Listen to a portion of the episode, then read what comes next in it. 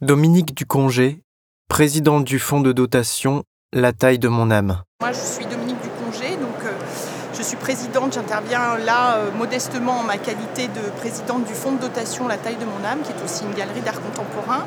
Et on a choisi d'accompagner ce projet, de participer en tous les cas en tant que mécène au financement de ce projet avec le lycée Magenta et la Biennale d'art contemporain de Lyon.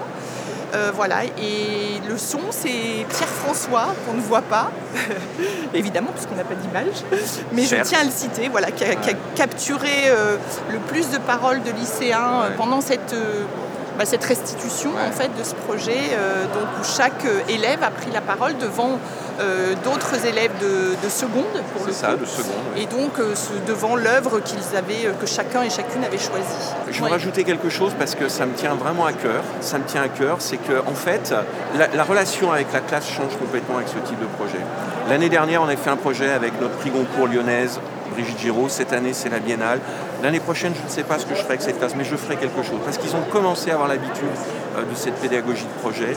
Et ça leur apporte beaucoup, ça m'apporte beaucoup, ils m'apportent beaucoup. Il y a beaucoup d'échanges. Et comme le disait un élève tout à l'heure, eh ben, ils, manquent de confiance en eux. Et je trouve que ça, c'est vraiment important euh, d'arriver à leur donner de la confiance un petit peu.